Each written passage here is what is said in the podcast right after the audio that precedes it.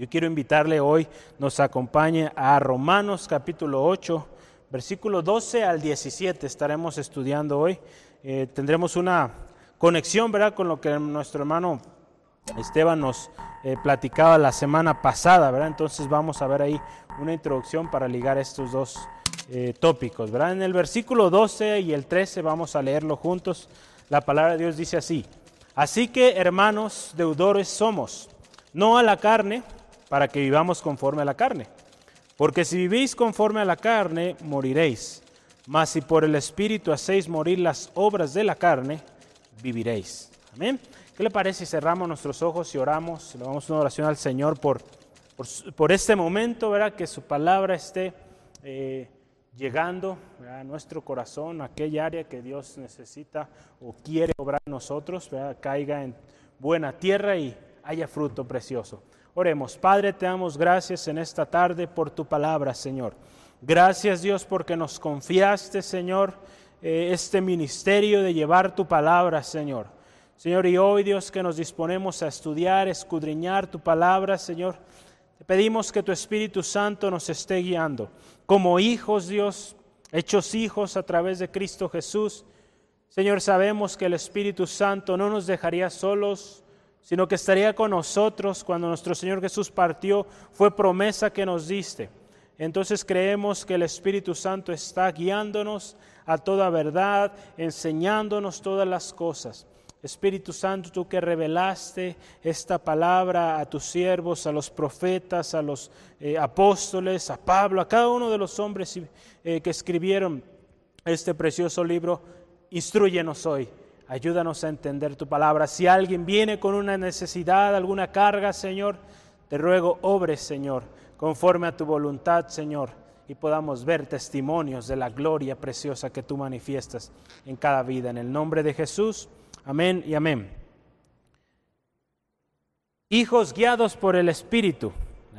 Versículo 12 y 13, si usted se fija, comienza, así que hermanos, somos deudores o deudores somos la nueva versión internacional dice, tenemos una obligación, tenemos una obligación. Tenemos una obligación de vivir en el Espíritu, de ya no ser esclavos del pecado. ¿verdad? Si éramos esclavos del pecado, vivíamos una vida en desorden, esclavos de la ley, de tantas cosas, ¿verdad? que buscábamos manera de justificarnos, de encontrar redención a todo eso que habíamos hecho. Ya no tenemos por qué vivir en esa vida. Ahora en el Espíritu, ¿verdad? hemos venido hablando de esto, cómo es vivir en el Espíritu. Hoy profundizaremos un poco más. Tenemos esa obligación de vivir así y no tener nada más que ver con esa vida pasada. Ahora pertenecemos a otro dominio, a un dominio distinto al de la carne. Nuestra vida ya no puede vivir en esclavitud. Ya no podemos ser esclavos más del pecado de la carne. Si vivimos en el Espíritu, hermano, hermana, somos requeridos a vivir en el Espíritu, ¿verdad? Si vivimos en el Espíritu, tiene que manifestarse. Y, si vivimos en el Espíritu, tendremos que hacer morir lo terrenal en nosotros, ¿verdad? Como lo dice la palabra de Dios, hacer morir lo terrenal en vosotros, ¿verdad? Entonces, el que vive en Cristo, hermano, hermana, la semana pasada platicamos de estas dos, o el creyente, ¿verdad? Y quiere acercarse al Señor Jesucristo, tiene dos opciones. Vivir en la carne y su resultado va a ser la muerte, la condenación eterna. Eso es una de las opciones que tiene. La otra opción es vivir en el espíritu, no hay términos medios, carne y espíritu, no puede haber eso, o en la carne o en el espíritu. Si alguien decide vivir en el espíritu, el resultado será vida, vida en Cristo, promesas del Señor para su vida, hechos hijos de Dios, verá, hoy vamos a hablar de esto, sin condenación, porque ninguna condenación hay para los que están en Cristo, y paz también.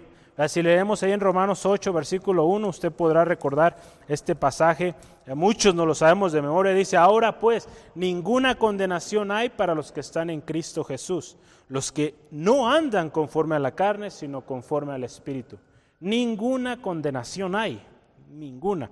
El versículo 6 del capítulo 8 también dice, porque el ocuparse de la carne, que dice, es muerte, pero el ocuparse del Espíritu es vida y es paz. Entonces están esas dos opciones. Ocuparse en la carne es muerte o ocuparse en el Espíritu, vivir en el Espíritu Es vida y es paz. Paz para con Dios, ¿verdad? reconciliación. La semana pasada hablábamos de cómo es la vida bajo la ley del Espíritu, ¿verdad? Leíamos en el versículo 4, ya no andamos más en la carne. Nuestro enfoque ya no es las cosas del mundo, ahora nuestro enfoque o nuestra eh, atención debe ser las cosas del Espíritu, lo dice ahí en Romanos 8:5, ¿verdad? Si vivimos en el Espíritu, algo especial y precioso, si vivimos en el Espíritu, somos de Cristo. Ahí en el versículo 9 lo veíamos. Entonces, la duda, ¿verdad? la duda que alguien podría decir, ¿estaremos bien, estaremos mal? ¿Qué será? La palabra de Dios dice, si vives en el Espíritu, eres de Cristo. Vamos a hablar de esta duda, ¿verdad? En algunos minutitos vamos a hablar de la duda que se resuelve en este pasaje. Una duda que, que muchos nos preguntamos, ¿estaremos bien? ¿Estaremos haciendo bien con todo esto? Vamos a ver la respuesta ahí. La vida en el Espíritu se hace vivir, se, es hacer vivir, perdón, perdón, la vida en el Espíritu es hacer morir lo terrenal de nosotros, ¿verdad? Lo dice en Romanos 8:13, si usted, yo lo vemos ahí, dice, eh, porque si vivís conforme a la carne, moriréis, mas si por el Espíritu hacéis morir las obras de la carne, viviréis. Cuando vivimos en el Espíritu, toda obra carnal tiene que morir. Porque no podemos, dice también la palabra de esta porción, no podemos servir a dos señores, la carne y al Espíritu, no podemos. Entonces, eh, tenemos que tomar esa determinación, esa decisión. Lo que hoy estamos analizando es continuidad de lo que ya veníamos platicando. Hijos, ¿verdad? Hijos guiados por el Espíritu. Los hijos de Dios son guiados por el Espíritu. El Espíritu Santo, hermano, hermana, en los hijos de Dios es el distintivo que los va ahora sí que diferenciar o distinguir de los hijos de, del diablo o del pecado. Entonces, el Espíritu Santo es quien hace visible a aquellos que son de Dios. Amén. A eso nos ha llamado el Señor, hermano, hermana, a hacer luz. Y aquellos que viven en el Espíritu es notable que algo hay diferente en ellos. Los hijos, ¿verdad? Los hijos de Dios, ¿verdad? Todos aquellos que hemos venido a Él, que hemos sido hecho, hechos hijos, ¿verdad? Eh, somos adoptados por su gracia, por la obra redentora de Cristo. Podemos verlo así, Cristo Jesús, el Hijo, unigénito Hijo natural, ¿verdad? Podemos verlo así. Nosotros, ¿verdad? Todos los que hemos venido a Cristo somos adoptados. Hemos sido adoptados como hijos. Y, hay una serie de beneficios que vienen a nuestra vida cuando fuimos hechos hijos. Recibimos todos los beneficios que un hijo puede tener de acercarse al Padre con total confianza, sabiendo que el Padre le va a escuchar. Y no solo ahí queda, hermano, hermana, sino que también, vamos a ver en unos momentos, recibimos herencia. Como hijos recibimos también y somos parte de la herencia que Dios tiene para sus hijos. Vamos a ver en, el Antiguo Testamento, eh, o más bien en la cultura judía no se escuchaba mucho esto de la adopción, adoptar hijos o, así, ¿no? Pero aquí en este particular contexto en el cual nosotros, usted y yo estamos hablando, eh, Pablo está escribiendo a los romanos.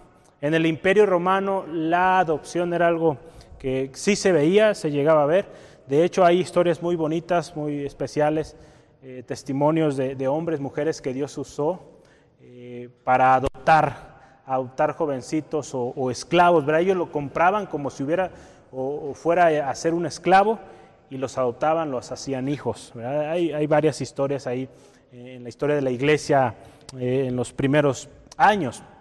Pero era una práctica común el, adoptar. Entonces, el Espíritu Santo guiando a Pablo pone este ejemplo a los romanos de cómo cuando alguien adoptaba a, a una persona, a un niño o un jovencito, esta persona era o recibido como un hijo en esa familia y al ser recibido como hijo obtenía también los beneficios que un hijo podría tener, incluida la herencia.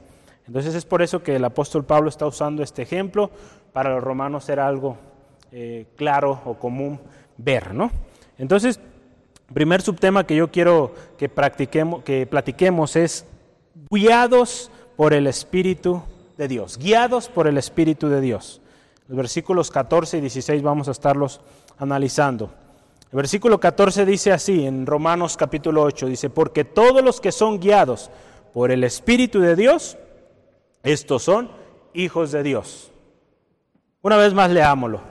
Porque todos los que son guiados por el Espíritu de Dios, estos son hijos de Dios. Amén. Estos son hijos de Dios. Todos los que son guiados por el Espíritu Santo. ¿Listo? La computadora ya. Todos los que son guiados por el Espíritu Santo son, hijos de Dios. ¿verdad? Vamos adelante. Esta es una determinación o es algo claro, preciso y definitivo. Si somos guiados por el Espíritu, somos de Dios. Si vivimos en el Espíritu. Es, es simple, ¿no? Si alguien se dice soy de Dios o no soy de Dios, pues tiene que haber fruto de una vida en el Espíritu. Si no hay fruto de la vida en el Espíritu, ahí hay un problema, ¿verdad? Y, de acuerdo a lo que dice la palabra de Dios, hay que vivir en el Espíritu para ser de Dios. Pero ¿qué es ser guiado por el Espíritu? ¿verdad? ¿Qué es ser guiado por el Espíritu? Podríamos hacernos esta pregunta. ¿Qué es ser guiado por el Espíritu? Aquí yo tengo una serie de cosas ¿verdad? Que, es ser guiado por el Espíritu. La primera es no estar bajo la ley. Hemos venido y hemos estado platicando sobre esto, ¿no? ¿Cómo era el estar bajo la ley? Fue imposible que el hombre pudiera eh, cumplir la ley eh, eh, en su totalidad. Entonces, era necesario algo, hacer algo para que el hombre pudiera encontrar redención. Y es por eso que Cristo Jesús vino. Entonces, vivir en el Espíritu es no estar bajo la ley. El Gálatas capítulo 5, versículo 18, la palabra de Dios nos dice así, pero si sois guiados por el Espíritu, no estáis bajo la ley. Entonces, si somos guiados por el Espíritu, no somos guiados por la ley. Eso es una. Otra cosa, Alguien que es guiado por el Espíritu Santo manifiesta el fruto del Espíritu. Alguien que es guiado por el Espíritu manifiesta el fruto del Espíritu. Eso lo podemos ver en Gálatas 5, versículo 22 y 23.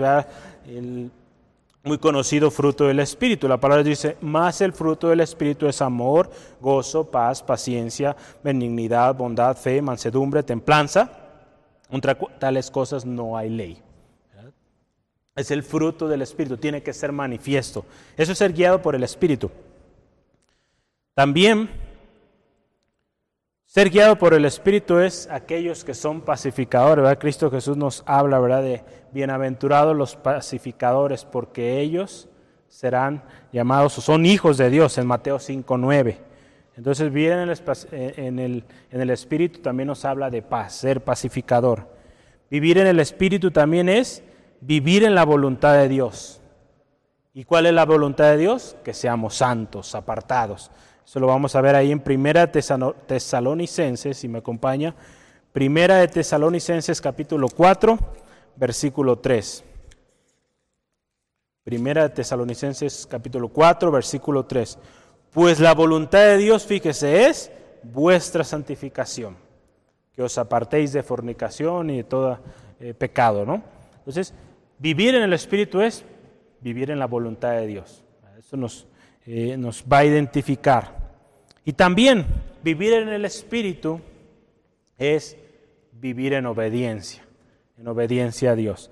Eh, este mismo pasaje, ¿verdad?, que estamos estudiando hoy, el versículo 14 en particular ahorita, en la traducción lenguaje actual dice, todos los que viven en obediencia al Espíritu de Dios son hijos de Dios. Entonces, aquellos que viven en el Espíritu están viviendo en obediencia. Muy importante ello, hermano, hermana. Vivir en el Espíritu nos debe llevar a la santificación. Si usted y yo estamos viviendo en el Espíritu, nos debe llevar a la santificación. Recuerde, la santificación, hermano, hermano, no es algo que sucede de la noche a la mañana, es un proceso. Lo que sí sucedió así, pronto, instantáneo, fue nuestra justificación a través de la obra del Señor Jesucristo. Pero nuestra santificación es un proceso. Hay áreas en nuestra vida que necesitan ser pulidas, transformadas, y eso es lo que Dios nos está llamando. Si vivimos en el Espíritu, ese proceso de santificación va a ser visible, palpable. Va a ser una vida apartada, dedicada solo a Dios. Amén. Hay algo muy importante. Muchas veces dicen o, creemos que vivir en el Espíritu o decir esa persona vive en el Espíritu porque usted la escucha decir, el Espíritu Santo me dijo esto, esto y aquello. O el Espíritu dice esto, esto y aquello. Hay un peligro en esto, ¿verdad? Porque muchas veces el Espíritu Santo no está diciendo aquello. Muchas veces es nuestras propias emociones, nuestras propias ideas, que son las que están hablando. Entonces ahí es algo muy peligroso y que también tenemos que entenderlo, hermano, hermana. Estamos viendo que es ser guiados por el Espíritu. Mucha gente va a aparentar ser guiado por el Espíritu con el simple hecho de decirle, el Espíritu Santo dice esto, o, con una voz fuerte, ¿verdad? O una voz que, que nos asusta quizá a muchos, ¿verdad? Cuando muchas veces el Espíritu Santo no está hablando a través de esa persona. Pero gracias a Dios tenemos la palabra del Señor que nos enseña una de las cosas, y, ahí en Mateo 7, 16 nos dice, por sus frutos los conoceréis. Estas personas que dicen ser usados o ser guiados por el Espíritu Santo, sus frutos lo van a revelar. Tarde o temprano. La palabra de Dios nos dice también ahí en Mateo 7, 21, no todo aquel que dice Señor o que me dice Señor, Señor, entrará en el reino de los cielos. Muchos, dice la palabra de Dios, en el día del juicio, dirán, en tu nombre hicimos y deshicimos y tanta cosa. Tristemente el Señor decía, nunca los conocí, apartados de mí, hacedores de maldad. Es tremendo, hermano, hermano. Entonces también tenemos que entender que vivir en el Espíritu no es cualquier cosa, ¿verdad? No es cualquier cosa, ¿verdad? Es una vida en constante relación con el Señor, devoción con Él. Si bien, recuerde, estamos en un proceso de santificación, no significa que esto va a ocurrir de la noche a la mañana y usted ya va a ser la persona perfecta, no, es un proceso en el cual usted y yo vamos a pasar. Pero gracias al Espíritu, si vivimos en el Espíritu, ese fruto va a ser manifiesto y día a día nuestra santificación irá, si lo vemos de una manera, mejorando, ¿verdad? Entonces, gloria al Señor. La vida en el Espíritu, hermano, hermana, es vital para todo creyente. Si de verdad queremos ser esos creyentes o esos cristianos que lleguen a la presencia de Dios, porque de lo contrario, hermano, hermana, si no vivimos en el Espíritu, si vivimos en la carne, todavía, como dice la palabra, satisfaciendo los deseos de la carne, será muy sencillo que nos desviemos. Cualquier corriente filosófica nos va a desviar. Cualquier comentario en contra de la palabra de Dios nos va a desviar porque no estamos conociendo la palabra de Dios. Vivir en el Espíritu es vivir pegado a la palabra de Dios, buscando la palabra de Dios, buscando, ¿verdad? Que si alguien nos da una palabra, ir y corroborarla con la palabra de Dios. La palabra de Dios nos dice, si aún un ángel viniera con un evangelio distinto, sea anatema. Si va en contra de lo que dice la palabra de Dios, pues no viene de Dios. Es por eso, hermano, hermana, que es muy importante vivir en, el Espíritu, ¿verdad? Gracias, gracias al Señor Jesucristo, a nuestro Dios precioso. Y cuando el Señor Jesús partió, nos dejó esta, esta preciosa promesa. No los dejo solos, dejo al Espíritu Santo. Qué precioso nuestro Dios, hermano, hermano. Él se hizo cargo de todo. Nuestra eh, justificación, salvación, redención, reconciliación. Y, no nos dejó ahí nomás. Nos dejó al Espíritu Santo para que pudiéramos continuar esa, esa vida nueva en Cristo Jesús. Porque ¿qué hubiera sido nosotros si el Espíritu Santo no estuviera acá? Entonces, qué precioso es nuestro Dios. Todo lo tomó en un perfecto orden y completo. Entonces, hermano, hermana, es necesario, es necesario, amén. La vida en el Espíritu, hermano, hermana, va en contra de la carne. No puede haber relación, ¿verdad? Pablo nos dice, no puede haber relación entre luz y tinieblas. No, no puede. Es imposible, ¿verdad? Porque la vida en el Espíritu, lo estamos viendo hoy, es algo diferente y algo especial también. La vida en el Espíritu que hoy estamos analizando nos hace hijos de Dios. Como hijos de Dios, el Espíritu Santo, hermano, hermana, es el sello, es la confirmación de nuestra adopción. Cuando fuimos adoptados, imagínense un proceso de adopción hoy en día, debe haber un certificado donde indica que persona, este hombre y esta mujer toman a esta criatura, la adoptan ahora como hijo, debe haber un certificado. Cuando el Señor nos eh, aceptó como sus hijos, el Espíritu Santo llegó a ser ese sello que confirmó que somos hijos de Dios. Eso lo dice la palabra de Dios ahí en Efesios capítulo 1, Efesios capítulo 1, versículo 13 y 14. Efesios capítulo 1, versículo 13 y 14. La palabra de Dios nos dice así. En él también vosotros, habiendo oído la palabra de verdad, el evangelio de vuestra salvación, y habiendo creído en él, fuiste, fíjese, sellados con el Espíritu Santo de la promesa, que es las arras de nuestra herencia hasta la redención de la posesión adquirida para alabanza de su gloria. El Espíritu Santo es ese sello de nuestra vida, de la promesa.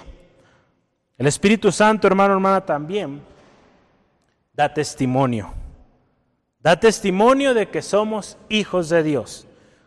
Como lo estamos mencionando, el Espíritu Santo es quien confirma que realmente somos hijos de Dios. Entonces, en la palabra de Dios donde estamos en nuestro texto, texto Romanos 8, versículo 16, nos dice esto. El Espíritu mismo da testimonio a nuestro espíritu de que somos hijos de Dios. Qué precioso, hermano, toda la obra que Dios hizo. Nos hizo hijos, nos salvó, nos redimió, puso a su Espíritu Santo para confirmarnos de que somos hijos de Dios. Si hay alguna duda, el Espíritu Santo, eres hijo, ya no tienes por qué eh, vivir esa vida de antes, ¿verdad? Ahora tú eres alguien diferente, alguien que es acepto en el amado, ¿verdad? Palabra de Dios en traducción lenguaje actual, este mismo versículo dice, el Espíritu de Dios, fíjese, se une a nuestro espíritu y nos asegura que somos hijos de Dios. ¿verdad? Nos asegura que somos hijos de Dios. El Espíritu viene a ser, el Espíritu Santo en nosotros viene a ser la confirmación de que somos de Dios, de que somos ahora pertenencia de Dios y que también nos recuerda nuestra relación con Cristo. Porque fue algo que el Señor Jesucristo nos dejó, su Espíritu Santo. Qué glorioso. El Espíritu Santo, hermano, hermana, es dado, fíjese, a aquellos que lo obedecen. Estamos hablando del Espíritu, de los que viven el Espíritu, los que son guiados por el Espíritu. En Hechos capítulo 5, versículo 32, nos habla, ¿verdad? de a quién es dado este Espíritu Santo. Espíritu Santo. Algún día, eh, a través de los años, he estado estudiando algo de, esto, ¿verdad? Y, confiamos que Dios próximamente nos guía en su voluntad, ¿verdad? El momento llegará cuando estudiaremos el Espíritu Santo, muy importante tema, porque mucha gente, muchos aún, ¿verdad? Creyentes, eh, ven al Espíritu Santo como, como una fuerza, ¿verdad? Algo digamos, místico, algo, una influencia o algo. El Espíritu Santo es una persona, ¿verdad? Lo, sabemos, una persona de la Trinidad y tiene que tratarse como tal, como una persona. Entonces vamos a estudiar más adelante este tema. Yo le animo que esté atento, ¿verdad? Para cuando llegue el día, usted esté listo y preparado. Entonces, eh, Hechos 5:32, fíjese, dice, y nosotros somos, fíjese, testigos suyos de estas cosas y también el Espíritu Santo, el cual ha dado Dios a los que le obedecen. Aquí Pablo, eh, perdón, Pedro y Juan, ¿verdad? Siendo perseguidos, eh, ellos están presentando su defensa, ¿verdad? Lo que ellos han creído, ¿verdad? Que ellos habían dado testimonio, ellos habían visto lo que el Señor Jesucristo había hecho. Y algo precioso, ¿verdad? Que el Espíritu Santo también les había sido impartido, porque ellos habían sido obedientes a Dios. Si hoy usted y yo hemos sido obedientes al Señor, esto es para nosotros, hermano. El Espíritu Santo es para nosotros. La palabra de Dios lo dice, si alguien lo pide, el Señor se lo va a dar. Como un padre le da a un hijo, así también el Espíritu Santo nos será otorgado. Amén. Vamos adelante, el siguiente subtema, vimos ya guiados por, eh, por el Espíritu de Dios, cómo es o qué es ser guiado por el Espíritu, los peligros que hay también de no ser guiado por el Espíritu y que también nosotros aprendamos a identificar quien no es guiado por el Espíritu. Y ahora vamos a ver algo especial, ¿verdad? Somos adoptados como hijos, adoptados como hijos, versículo 15 y 17. Estamos viendo un poquito salteadito porque hay relación ahí. La palabra de Dios, hay muchas maneras en cómo la palabra fue escrita, hay muchos eh, eh, tipos literarios que podemos eh, analizar cada libro, dependiendo del contexto aún de la persona o el oficio que la persona tenía, fue la manera como escribió. Si bien fueron guiados por el Espíritu Santo, había una manera de escribir en esos tiempos, el contexto, el destinatario, destinatarios. Entonces, aquí en particular yo quiero leer el 15 y el 17 de Romanos capítulo 8. Vamos a ver, adoptados como hijos, ¿verdad? Es el subtema ahora. Versículo 15 dice, pues no habéis, fíjese, recibido el espíritu de esclavitud para estar otra vez en temor, sino que habéis, fíjese, recibido el espíritu de adopción, por lo cual clamamos, Abba Padre. El versículo 17, y si hijos, también herederos de Dios y coherederos con Cristo, si es que padecemos juntamente con Él, para que juntamente con Él seamos glorificados.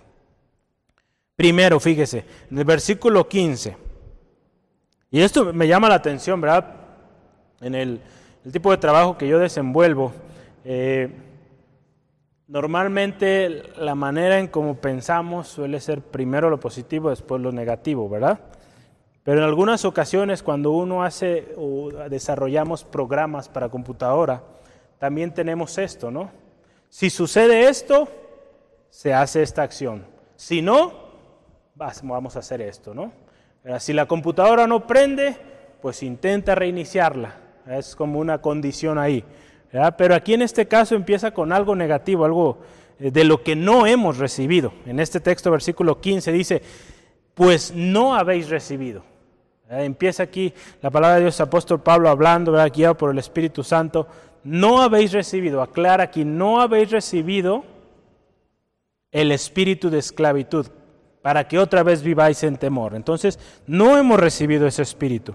No hemos recibido el espíritu de esclavitud que nos hacía vivir en temor. Porque la vida vieja, hermano, hermana, que vivíamos antes, vivíamos en temor. Ese temor que nos esclavizaba, que no nos dejaba continuar, que no nos permitía avanzar en nuestra vida. Amén. Ya no vivimos más en ello. Y en 2 de Timoteo 1.7 nos habla ah, con este respecto. Vamos a ver rápidamente ahí eh, segunda de Timoteo, versículo 1, capítulo 1, versículo 7. Segunda de Timoteo 1, 7. Aquí. Así es, porque no nos ha dado Dios espíritu de cobardía, sino de poder, de amor y de dominio propio. Cuando fuimos adoptados, Dios no nos dio espíritu de temor, sino a lo contrario, de poder, amor, dominio propio. Entonces eso es lo que nos dio Dios. Cuando nos adoptó como hijos, ya no vivimos más en temor, ahora vivimos confianza, dominio propio, poder, amor, porque Dios está con nosotros. Antes vivíamos en temor, sin esperanza, por lo que podría o podríamos tener el día de mañana. En Cristo vivimos con esperanza, con confianza de que hay un galardón de que hay plan de Dios para nuestras vidas. Fíjese, adoptados como hijos, que especial, adoptados como hijos. Pablo utiliza, ¿verdad? ya lo mencionaba hace unos momentos, esta metáfora ¿verdad? de la práctica de la adopción. Aquellos tiempos los romanos tenían muy claro que era el adoptar, entonces es por eso que él usó este término. Si bien en los judíos no era algo común, en los romanos sí. Y alguien que adoptaba a alguien era algo especial para aquella persona que recibía adopción, porque recibía un derecho, herencia y muchos privilegios, ¿no? Dependiendo de la familia en que haya sido adoptado. Otra de las cosas que recibimos, ¿verdad? si bien aquí nos dicen, no recibiste esclavitud o temor, al contrario, lo que recibiste, ¿verdad? De nuestro texto, ¿qué recibimos? Habéis recibido, fíjese, el espíritu de adopción por el cual clamamos Abba Padre. En otras palabras, obtenemos el derecho para acercarnos al Padre, a nuestro Padre Celestial, con esta frase, ¿verdad? Abba Padre, Abba Padre. Abba, ¿verdad? En, arameo significa Padre. En hebreo es Av o, Ave, es Padre también. Era una manera en cómo los niños, en aquel tiempo los niños arameos, entre el siglo IV y el siglo III, ah, eh, perdón, de hecho en el siglo 3 antes de Cristo hasta el 3 después de Cristo, en este periodo, aproximadamente 600 años, en este periodo de tiempo, era algo común que los niños mencionaban así, Abba, ¿verdad? Para referirse a sus padres. Era una expresión cariñosa hacia el padre, ¿verdad? Querido papá, o no sé, ¿verdad? Aquí papi, ¿verdad? como decimos aquí, papi, ¿verdad? Un hermano estaba leyendo en inglés daddy, ¿verdad? Le dicen al, papá, ¿verdad? Con, con cariño, ¿verdad? Entonces, así, hermano, hermana, es lo que el Señor nos vino a dar. Si antes vivíamos en temor, que no nos podemos acercar quizá a un padre porque nunca lo tuvimos, o si lo tuvimos eh, era muy estricto, no sé, ahora en Cristo tenemos el Padre, a quien nos podemos acercar confiadamente, hermano, hermana, para decir, Abba Padre. ¿verdad? Abba Padre. Esto expresa una relación íntima de confianza que debe tener o debemos tener con nuestro Padre Celestial. Jesús mismo nos dio el ejemplo, hermano, hermana. Como hijo natural de Dios, en algún momento en Marcos 14:36, cuando Él está a punto de partir o de, ser llevado eh, a, a su crucifixión, Jesús se dirige a su Padre así, Abba Padre. Cuando Él está pidiendo, si es posible que pase de mí esta copa, pero que se haga tu voluntad, ¿verdad? Él, pero se acercaba así, Abba Padre, ¿verdad? Con total confianza a su Padre. Esa misma confianza nosotros también, hermano, hermana, como hijos adoptados, no naturales, ¿verdad? Cristo Jesús sí, pero como hijos adoptados recibimos por gracia este derecho. Ahora también nosotros tenemos el acceso para poder decir, Abba Padre, Abba Padre, con total confianza. Esto también es muy importante, ¿verdad? Y, considerarlo que si bien tenemos la total confianza, es una confianza que también significa o debe ser de una manera responsable y con respeto, ¿verdad? Porque si bien nos estamos acercando a nuestro papi, ¿verdad? A nuestro querido papá, también debemos reconocer que es Dios soberano, y que no tenemos que venir exigiendo, ¿verdad? Porque hoy en día, ¿verdad? Un papi, ¿verdad? En los jóvenes de hoy es venir a exigir, ¿verdad? Así no es con nuestro Padre Celestial. Debemos venir humillados delante de Él, contrito y humillado, como dice la palabra del Señor, que Él no los va a despreciar. Tenemos que venir con una actitud adecuada al Señor. Podemos venir confiadamente, pero hay que reconocer también que es nuestro Dios. Entonces, nosotros, hermano, hermana, hemos adquirido ese derecho. Cristo Jesús, a través de su obra, nos trajo ese acercamiento al Padre, a nuestro Padre Celestial. Y algo especial que yo he estudiado un poquito aquí. Jesucristo cuando sus discípulos se acercaron para pedirles que les enseñara a orar, ¿cómo es que les enseñó a orar? Ahí en Mateo 6.9, ¿verdad? Cuando ustedes oren, orarán así.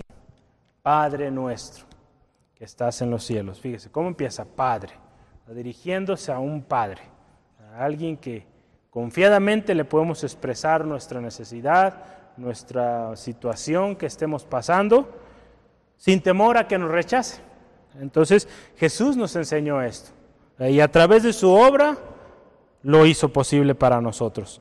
Como hijos eh, adoptados, hermano, hermana, lo mencionábamos hace unos momentos, recibimos el beneficio o el privilegio de la herencia. En el versículo 17, ¿verdad? Dice, y si hijos también herederos, herederos y coherederos con Cristo.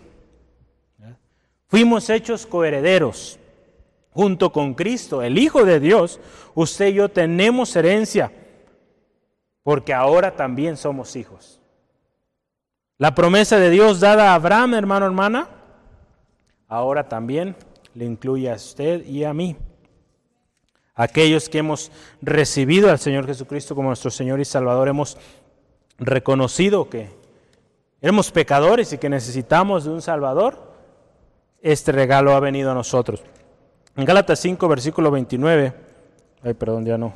No, no, no, no. Ese texto no.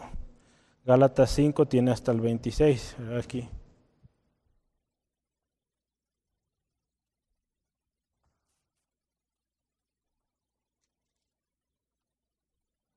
texto no.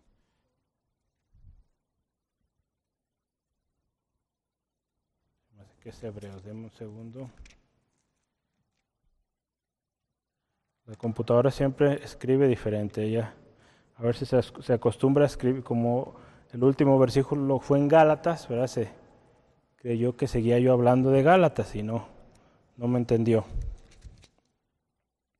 Bueno, eso se, se los debo ahí. Vamos, vamos adelante, ¿verdad? Estamos hablando de que fuimos herederos y hechos coherederos con Cristo, ¿verdad?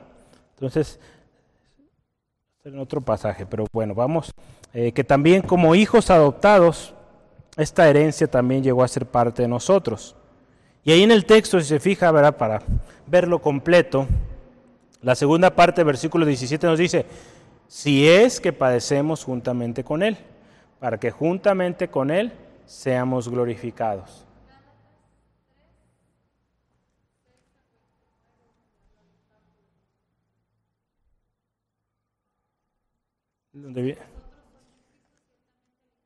Sí, ¿cuál es? Gálatas 3:29, hermanos. ¿Vieron? Gracias, hermana, por su apoyo. mi, mi computadora escribió 5. Estábamos cerca. Versículo 29 de Gálatas 3, para terminar esta parte. Gálatas 3, versículo 29 nos dice así, y si vosotros sois de Cristo, ahí está, ciertamente el linaje de Abraham sois y herederos según la promesa. Así es, mi hermano, la promesa que Dios dio a Abraham de la bendición que vendría, llega a ser también para nosotros a través de la obra que hizo el Señor Jesucristo.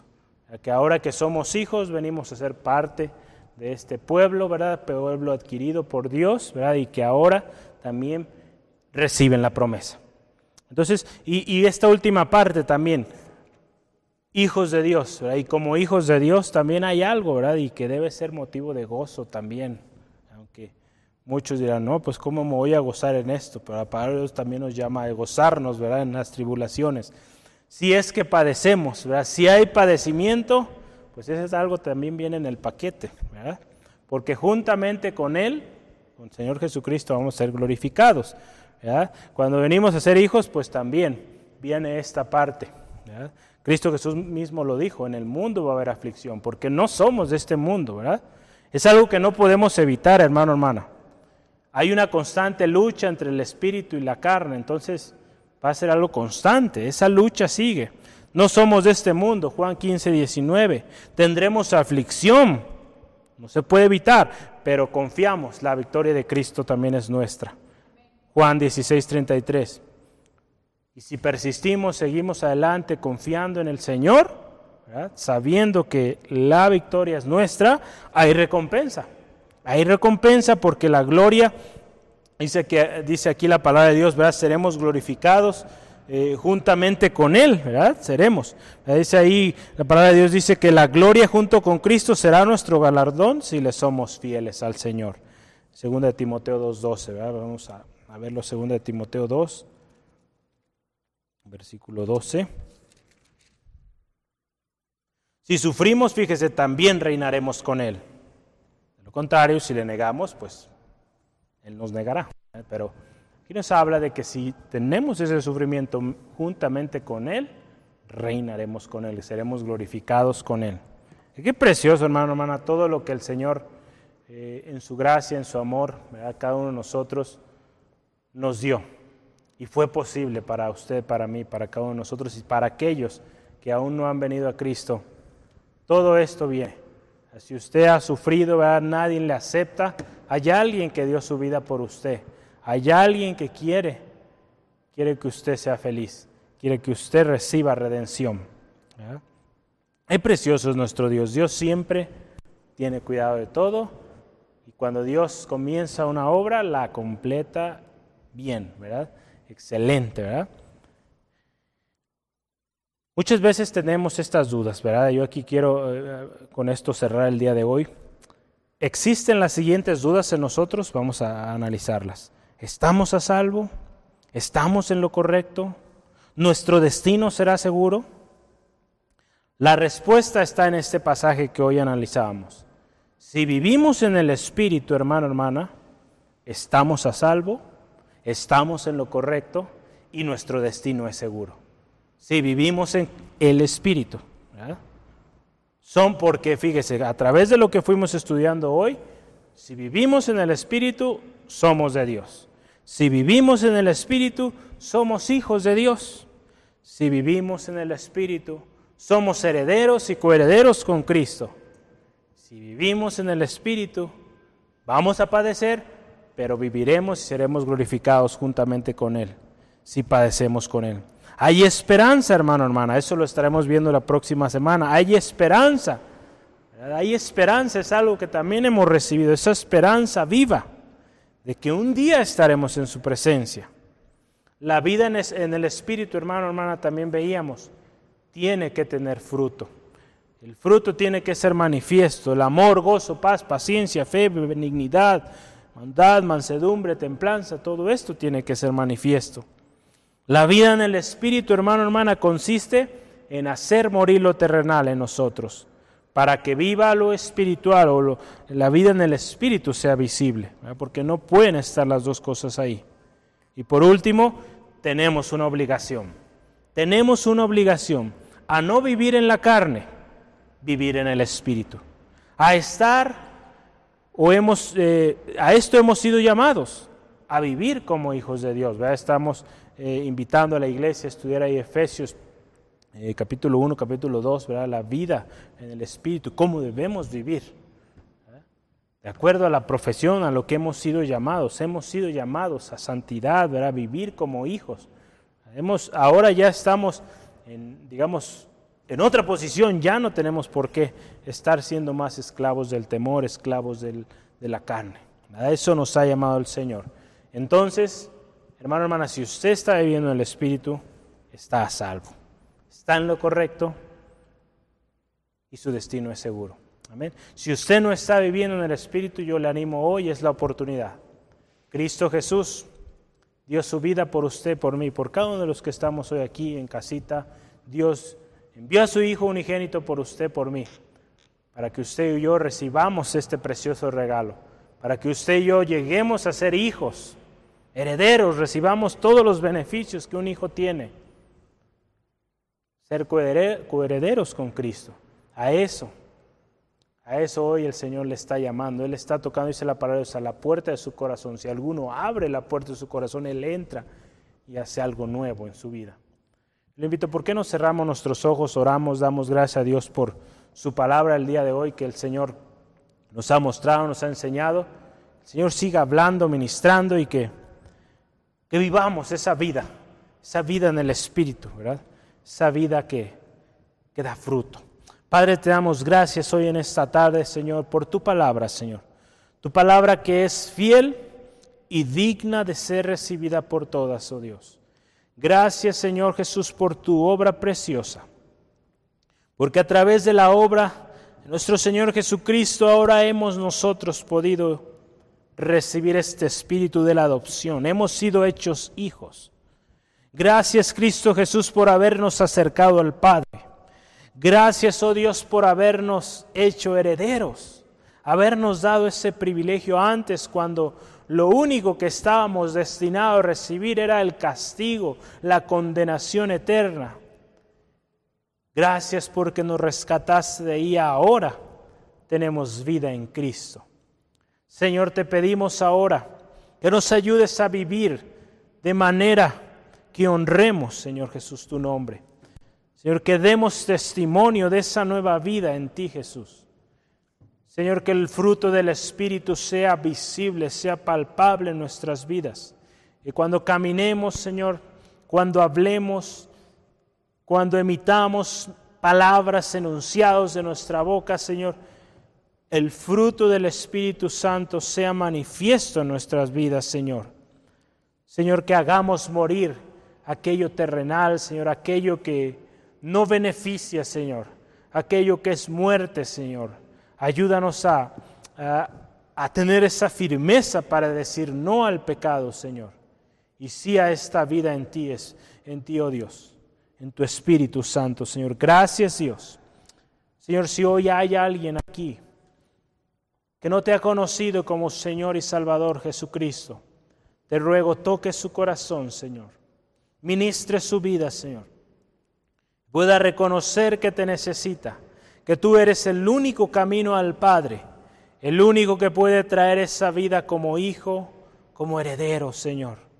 Señor, toca cada corazón y ministra, Señor, porque a eso nos has llamado, Señor, una herencia preciosa, Señor. Ayuda a mi amigo, a mi amiga, Señor, que hoy se encuentra en duda, que él pueda venir hoy a ti, Jesús, reconociendo que tú eres la respuesta, Señor. Gracias, Dios, por mi hermano, mi hermana, Señor. Te ruego si hay alguna enfermedad, alguna necesidad, Señor. Tu palabra, Señor, lo dice y es verdad. Señor, hay sanidad en ti, Cristo Jesús. Tú llevaste en la cruz uno de los beneficios que también recibimos al venir a ti, Señor. Sanidad, libertad, Señor. Provisión, Señor. Bendición, una bendición verdadera en ti, Señor. Gracias, Dios, por tu obra. Te honramos, te alabamos y te agradeceremos siempre, Dios. Por eso te alabamos, Señor, porque tú has sido fiel y nos has hecho hijos, guiados por tu Espíritu Santo. En el nombre de Cristo Jesús. Amén y amén. Gloria a Dios.